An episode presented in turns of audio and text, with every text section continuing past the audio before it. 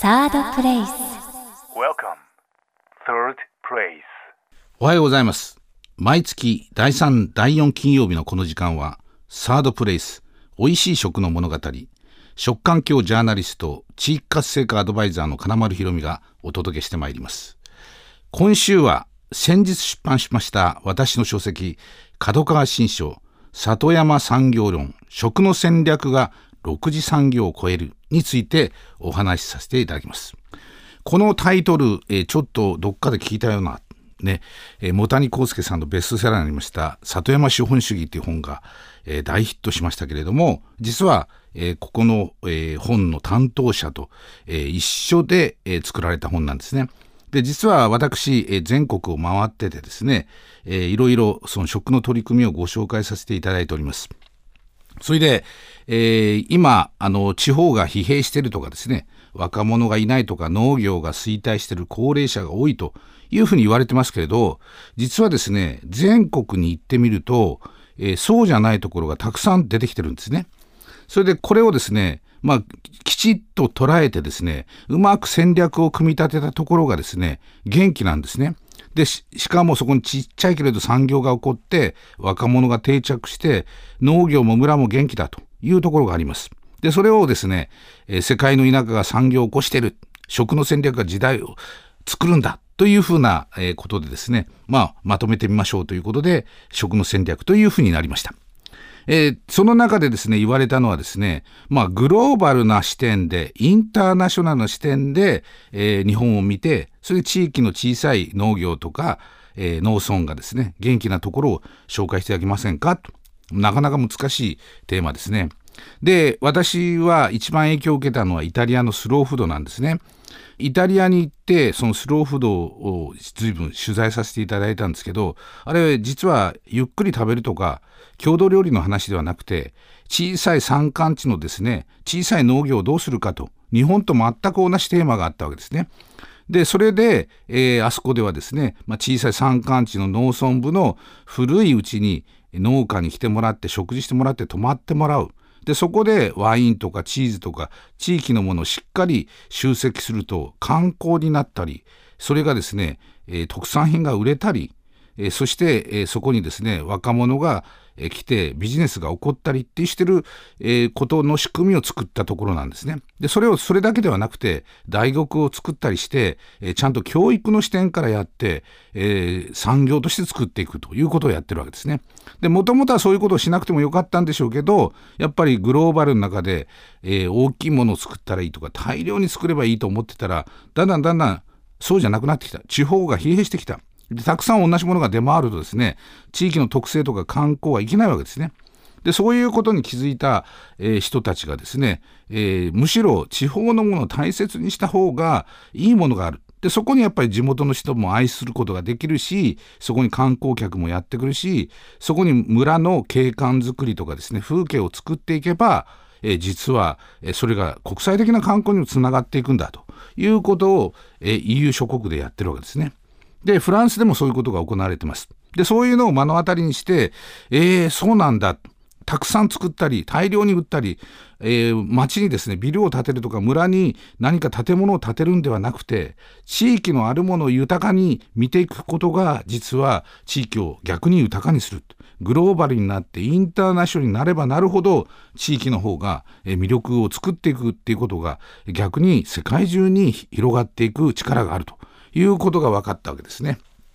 で、それを産業論と唱えてですね、えーまとめてもらえないかというのが今回の本のテーマだったんですが、えー日本でもですね、今もう若い人たちがですね、海外によく行ってます。そしてですね、むしろ海外に行ってした若い人たちのほどが、えー地方のあるものをゆったり、えー見つめてですね、そこの魅力を作っていった方が、えー逆にあの経済を作っていくんじゃないかということに気づいた、えー人たちが、えーいっぱいいるわけですね。でもう一つはどこの何のものかっていうのは分からないと、えーそこの地域性がえーよく見えない。例えば山形県鶴岡市なんかはスローフードと同じようなことをやってましてどういうことをやってるかって言ったら山形大学とかですねそれから地元の方それから料理人それからマスコミの人たちが一緒になって地域のその伝統的な食材、まあ、有名なのにだだちゃ豆とかありますけどだだちゃ豆も30種類あるらしいですねで山の中に藤沢株っていう、えー、伝統的な株があってそしたら一般に出回ってる株と全然違うわけですよ。で今までは大量に作れないすぐ作物が咲かない。えそしてですね大量に持っていくとすぐ死なれてしまうとかですね大量栽培室に向いてない。でだんだんだんだん廃れてたものが実は逆にそれを表に出していく方がここしか食べられない。ここの料理屋さんでしか食べられない。この村でしか食べられないってものが観光客にとっては珍しいということになってですねそっちの方が、えー、人を引っ張れる。それから特産品になるってことが分かったわけですね。でそれはもう日本酒だって同じだしワインだって同じなわけですよね。でそういうものを、えー、ちゃんとこうただ昔ありました、えー、昔からありましたそれから伝統的ですと言われても具体的に見えない。だからこれをちゃんと連合してですね農家民泊も直売所も農家さんもマスコミも行政も大学も一緒になってちゃんと資料を作ってそこから出していきましょうとそうすることによって、えー、アプローチもすごくしやすくなるし、えー、海外の人たちもちゃんと伝えることができるということを、えー、やってるとこは生まれたわけですね。でそれはこれはもうとても小さいところも含めてなんですけれど例えば海外にはですね B&B ってイギリスとかイタリアで農家民泊とよく訳されますけれども B&B ってのはベッドルームと朝食という意味ですね。でそれを提供するっていうところは例えばイタリアで2万件ぐらいあってそれを観光に使うっていうふうなことをやってるわけですね。で日本にも実は2,000件ぐらいそういうのがあるんです。で、えー、それも大体女性の人がですね、海外に行って、えー、こんなことができるんだと。そしてお客さんを呼ぶことができるんだって気づいた方々がですね、えー、今どんどんどんどんどん勉強して有名なとこな大分県安心とかですね、えー、ありますけれどもそういうとこは農家の人たちがですね女性が中心になってまあ地域のあるものを使って観光に使うっていう取り組みをしてます。まあそういうことをですね産業にしていこうというのがこの本の趣旨です。サードプレイスサードプレイス美味しい食の物語金丸ひろみがお送りしています。後半も書籍里山産業論食の戦略が6次産業を超えるについてお話ししています、えー、この本、えー、実はですねもう自治体の方にぜひ読んでほしいなと思ってるんですね。なぜかというとですね今あの国の方でですね地方のえー、町づくりの地方戦略会議というのが行われてましてですね大きな予算が組まれたんです。でこれまでにないような地域の産業とか農業とかですね若者の定住とか、えー、高齢者の、えー、対策とかですね、まあ、そういうことをやってくださいとで国が大型の予算をつけますよと、まあ、1兆円ぐらい予算が組まれてると言われてますが、えー、それをですね、え各自治体がですね産業の政策を作って国に投げてそれをちゃんと生かすようにしてくださいということを言われてますね。ところが、えー、どういうふうな内容にしていいかわからないというところがたくさんあるんですが、まあ、そういう方の戦略のテキストとして、えー、今参考にされてますので、ぜひ読んでいただきたい。で、どういうことかというとですね、この中でですね、そのモデルになってるとこも実はあるんですね。例えば有名なところでは島根県の海士町という、えー、島がありますけれど、ここは若者がたくさん来てますね。で、この若者が来るのは、えー、なぜかって言ったら、えー、実はそこの、え、高校生でもですね、まあ、大学に匹敵するあるいは大学に行けるような学習を、え、そこの島の中でですねえ塾と連合させてそして東京大阪の島の暮らし健康な暮らし自然も、え体験しながら学力も向上するっていう政策を出して、えそして若者の移住に成功させたわけですね。そして、えその中でですね、え例えば星生湖を作りたいとかあるいは、えー、岩牡蠣の養殖したいっていう外から来た人たちに予算をつけて地元の方と一緒に起業してくださったら、えー、それを政策として出してそして海外に海外も含めてですね、えー、いろんなとこに売っていこうというふうなことをされてるわけですけれどそういうのが、えー、実際あのモデルとしてですね国も推奨してます。でそういう事例が出てくるんですけれどあるいはですね福岡県の岡垣のえー、あるブドウの木っていうところがあるんですけどここはもう若者をですねドイツに行かせてそして毎年研修させてですねドイツは村づくりからやってると景観から作ってると。で、その中に、えー、農業、漁業を連携させてですね、えー、使えなかった小さい魚とか、えー、出荷できない小さい、え形の悪い、えー、農作物とかをですね、えー、レストランで使うことによって、えー、地域の、えー、今まで捨てられてたりとかですねお金にならないと思ってたものを、えー、若者の手によって料理に変えて販売する。でそこの森の中を森を作ることによって、えー、都市にはない風景を作る。でその中にですね結婚式場を作って森の中で結婚するってシチュエーションを作るこれ実はドイツのやってる、えー、実はあの村づくり環境づくりっていうのをですね学びながら、え風景から作っていくっていう手法なんですね。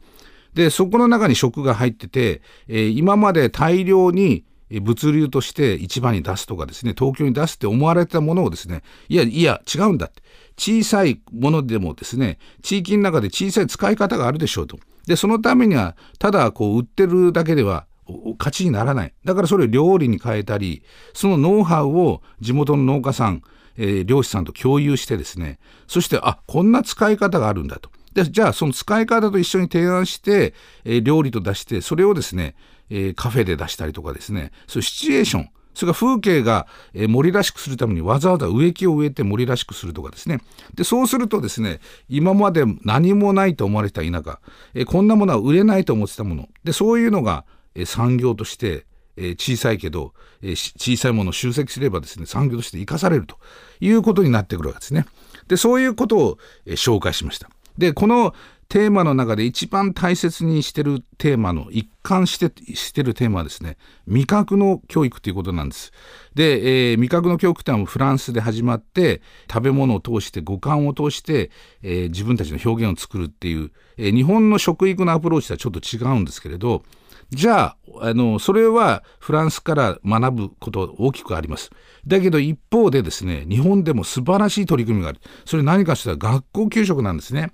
で日本の学校給食って、えー、大体まあ270円から300円ぐらいで、まあ、幼稚園も出してるとこもありますしそれは小学校中学校もだんでほぼ使われてますね。これで非常にバランスがいい。でこんなバランスのいい、えー、健康食っていうのは海外ではなかなかないそうなんですね。でこれは優れた文化だともう輸出してもいいんじゃないかというぐらい言われてる。これは WHO のですね神田智先生っていう、えー、方に教えていただいて勉強会やったんですけどいやこれはすごいですよってもう実はもう中南米なんか肥満がアメリカも肥満がすごく多くて社会問題になってるでそれをですね日本はもうきちっとやってるこれこそ文化じゃないですかっていうんでそうなんだって初めて知ったんですけれどで、えー、この中でですね学校給食例えば長野県の塩尻市っていうとこがあるんですけどここの、えー、小学校はですねもう庭があってもう畑があってもちろん子どもたちが作るんですけどでそのバランスも考えてある学校給食なんですがそればかりではなくてですね住民の方に知ってもらおうとですねあの住民のための学校給食の会があったりとかですねそれからその学校給食に食材を入れるコーディネーターという人がいるんですね。でそのコーディネーターの人はですね農家さんがただ持ってくればいいっていうもんじゃなくて学校給食って時間が限られてますでしょ？ですから、えー、そのバラバラにしたものとかあんま大きすぎるものとかですね泥がついたりしたら困るんですよ。学校給食の現場をちゃんと知ってくださいね。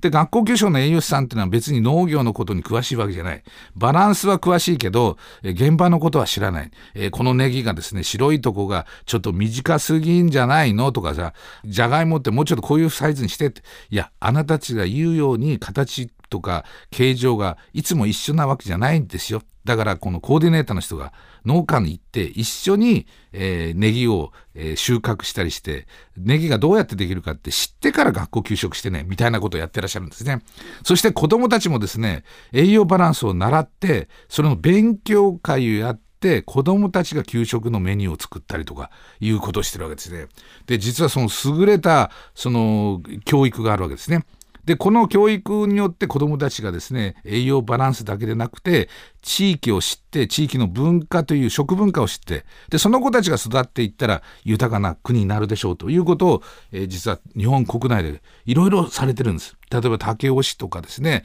それからあの東京でもそういうとこがあります。でそういうことで、えー、その食の地域性を豊かにしていくことが結果的にはグローバルの中でも、えー、インターナショナルの中でもあるいは観光にとってもですね豊かな地域をとってそれが魅力的に発信されてそこに物が売れる小さくても、えー、ちゃんときちっと地域のものを集積すれば魅力的な人を寄せ集めることができるし小さいけど産業が起きて若者も雇用できるというのがこの、えー、私が今回作った里山産業論という本です。ぜひ読んでいただければと思います。サードプレイス。